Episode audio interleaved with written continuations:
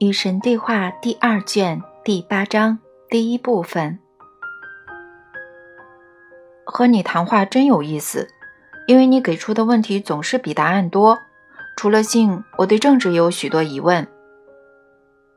有人说性和政治是一回事，在政治领域，你们所做的无非就是……等等，你不会又想爆粗口吧？是啊，我想我应该来点劲爆的。喂，拜托，别说了，神不应该说脏话的。那你们为什么说呢？我们大部分人不说的呀。你们不说，真是活见鬼了。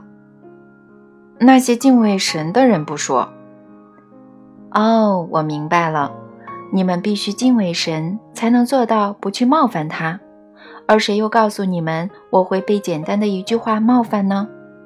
还有，你们有些人在高潮时会用某个字来描绘伟大的性，然而你们也用这个字来骂人，你不觉得这很有意思吗？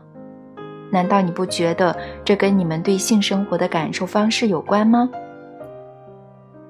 我看是你弄错了，我不认为人们会用那个字来形容美妙的、真正浪漫的性生活。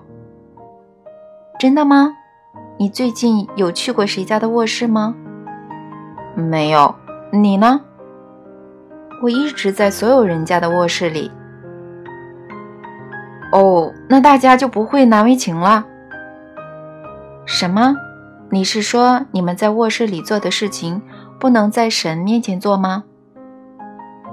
有人看着感觉都怪怪的啦，更何况是神在看着。然而，在有些社会里面。比如说，在澳大利亚土著部落中，或者在某些波利尼西亚岛屿上，做爱是相当公开的事情。是的，可是大多数人还没有进化到那种自由的境界。在人们看来，这样的行为无异于退化，使人退化到异教徒或野蛮人的状态中。这些你称为异教徒的人极其尊重生命。他们不知道什么是强奸，在他们的社会里也没有杀人这回事。你们的社会把性非常自然、正常的人类功能藏起来，然后转过身去公开的杀人放火，这才是令人恶心的。你们把性变成了十分肮脏可耻的禁忌，所以你们才会觉得做爱很难为情。胡说八道！大多数人只是对性持有不同的，他们甚至可能会说是更高级的礼教观念。嗯，他们认为性是私密的交流，在有些人看来，性是人际关系中的神圣部分。缺少私密并不等于缺少神圣。人类最神圣的仪式大多数是公开举行的，请别混淆私密和神圣。人类最恶劣的行为，大多数是在私下进行的。你们只选择最高尚的行为公之于众。我并不是提倡当众做爱，我只是想指出，私密未必等于神圣，公开也不会夺走你们的神圣。至于礼教，在人类所有的观念当中，就限制男女最大的欢乐而言。他和他背后的行为规范，仅次于那种认为神会惩罚人的理论，后者则使人们不敢尽情的享乐。你明显对礼教有看法吗？礼教的问题在于，必须有人来制定标准，由别人来规定你们应该为哪些事快乐，这自然意味着你们的行为会受到别人的限制、引导和指使。就性生活和其他方面的事物而言，礼教不但会限制你的本性，它还会毁灭你们的本性。有的人觉得他想要经验某些东西，然后却踌躇不前，因为他认为自己所梦想和渴望的东西将会违背礼教的标准，这是最可悲的事情。你可别忘了，他们并非不想那么做，只是那么做是违背礼教的。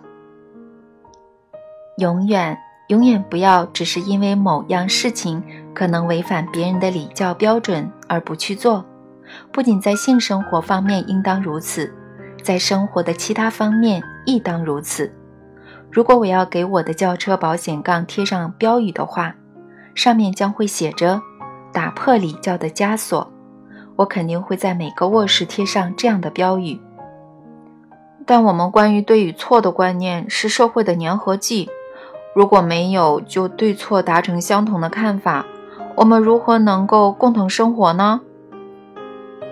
礼教和你们那种对或错的相对价值观毫无关系。你们可能一致认为杀人是错的，但你们会一致认为在雨中裸奔是错的吗？你们可能一致认为搞邻居的太太是错的，但以某种特别爽的方式搞你们自己的太太，或者让你们的太太用某种特别爽的方式搞你们，你们会一致认为那是错的吗？礼教指涉的往往不是法律条文，而是关乎得体的规定。得体的行为未必总是能够带来你们所谓的最大利益，这种行为很少给你们带来最大的欢乐。那么，按照你的意思，在性生活当中，只要当事者与受影响者均同意，任何行为都是可以接受的喽？生活的一切当中不应该都是这样的吗？但有时候我们不知道谁将会受到影响，或者……那你就得当心了，你必须小心谨慎。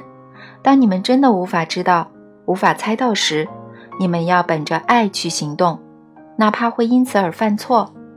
做出任何决定的核心问题是：现在爱会怎么做呢？这里的爱是爱自己的爱，也是爱所有其他当事者和受影响者的爱。如果你爱某个人，你将不会做任何你认为可能会伤害那个人的事情。如果尚有疑虑，那么你将会耐心等待，直到你能够看清情况。但这意味着人们能够令你投鼠忌器，他们只要说这事儿那事儿会伤害他们，你的行动就受到限制了。那只是受到你的自我限制。难道你愿意去采取那些会让你所爱之人受到伤害的行动吗？如果你因为没有去做某件事而觉得难受呢？那么你一定要向你所爱之人说出你的真相，说你因为没有去做某件事而感到伤心、沮丧、萎靡，说你想要去做这件事，说你希望你所爱之人同意你去做，你一定要争取对方的同意，争取各自让步。寻找一种让每个人都能获益的行动方案。假如找不到这样的方案呢？那么我愿意重复我以前说过的话：为了不背叛别人而背叛自己，其实也是背叛，而且是最高的背叛。你们的莎士比亚也表达过这层意思：若要对你的自我忠实，你必然。像夜之随昼那样必然，不能对任何人有所隐瞒、欺骗。但如果人总是追逐自己想要的东西，那么就会变得非常自私。我不相信你会提倡这个。你的假设是人总是做出你所谓的自私的选择。我告诉你吧，人能够做出最崇高的选择。然而，我还要告诉你。最崇高的选择未必是那种似乎对别人有好处的选择。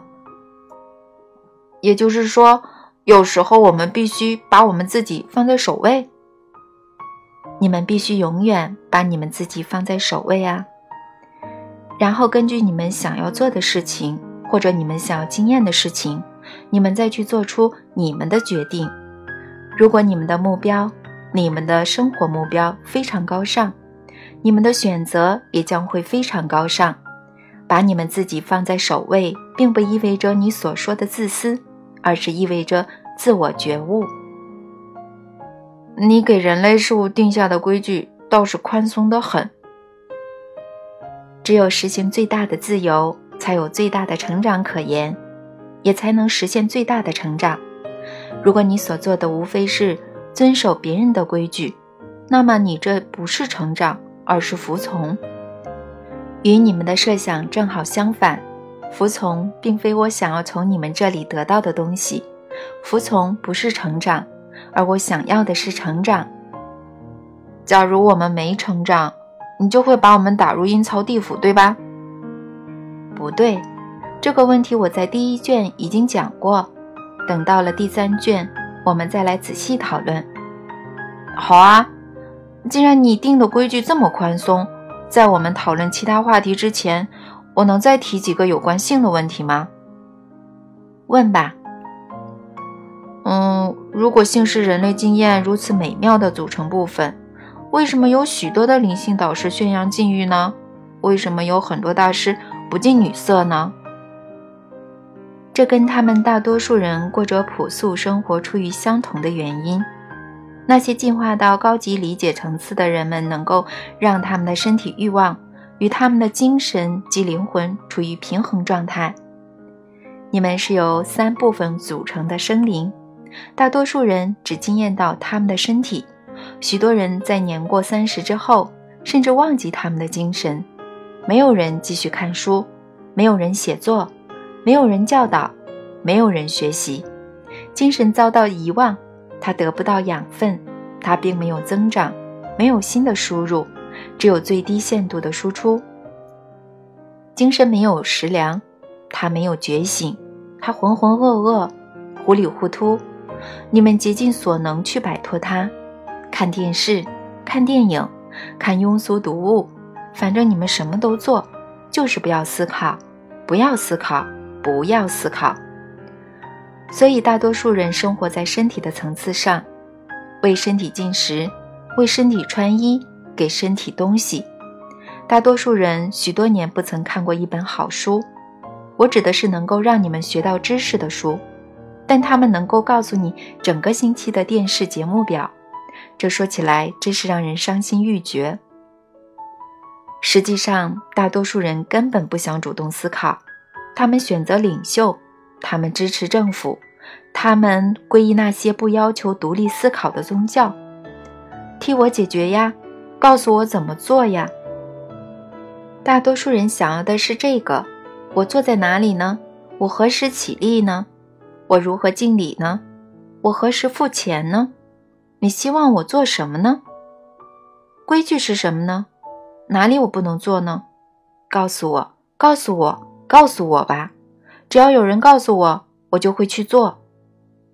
然后他们心生怨恨，大失所望。他们遵守所有的规矩，他们依照别人的吩咐去做。到底怎么回事啊？生活何时变得心酸呢？他何以会支离破碎呢？当你抛弃你的精神，你拥有的最伟大的创造性工具时，你的生活。就变得支离破碎。是时候重新和你的精神交朋友了，与他作伴吧。他是那么孤单，为他进食吧。他是那么饥饿。有些人，少数人明白你们拥有身体和精神，有些人将他们的精神照顾得很好。可是，即使是这些尊重精神和各种精神事物的人。顶多也只能运用精神十分之一的能力，而且能用到这么多的人还是少数。如果你们知道你们的精神能够做些什么，你们将会永远不停地利用它的功能和它的力量。假如说懂得如何在身体和精神之间平衡生活的人为数不多，那么明白你们是由三部分：身体。精神、灵魂组成的生灵的人，则是凤毛麟角。然而，你们是三位一体的生灵，你们不仅仅是你们的身体，也不仅仅是身体加上精神。你有喂养你的灵魂吗？你曾经注意过它吗？你是在治疗它，还是在伤害它呢？你是在成长，还是在凋零呢？你是在扩张？还是在萎缩呢？你的灵魂像你的精神那样孤独吗？甚或更加受到冷落呢？你在什么时候最后一次感受到你的灵魂得到表达呢？你在什么时候最后一次欢乐的大喊呢？创作诗歌，谱写乐曲，在雨中起步，烘焙饼干，随意作画，修理某样坏掉的东西，亲吻婴儿，把猫举到面前，登山，游泳，在日出时散步，吹口琴，通宵长谈，接连几个小时在沙滩上。在树林里做爱，与大自然交流，寻找神。你上次默然独坐，漫游至生命最深处的部分是什么时候呢？你上次和你的灵魂打招呼是什么时候呢？假如你像单向的生物那样去生活，你就会陷入于身体的事物之中，金钱。性爱、权力、财产、生理的刺激和满足、安全感、名望、收入。假如你像双向的生物那样去生活，你所关心的将会包括精神的事物在内，情谊、创新、新思维和新观念的刺激，新目标和新任务的创造，个人的成长。假如你像三项的生灵那样去生活，你终将让你自己处于平衡的状态。你所关心的包括灵魂的事物、灵性的身份、生活的目标、与神的关系、进化的路径、灵性的成长、终极的命运。由于进化到的意识境界越来越高，你将能够完全实现你生命的每个要素。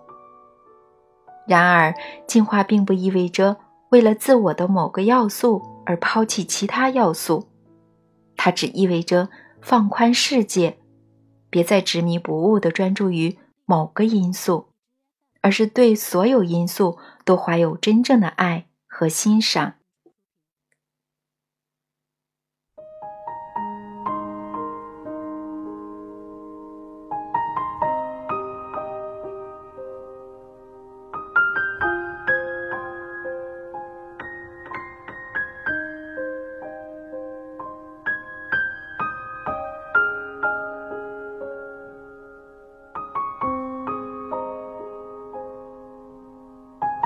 节目，下载荔枝 FM 收听。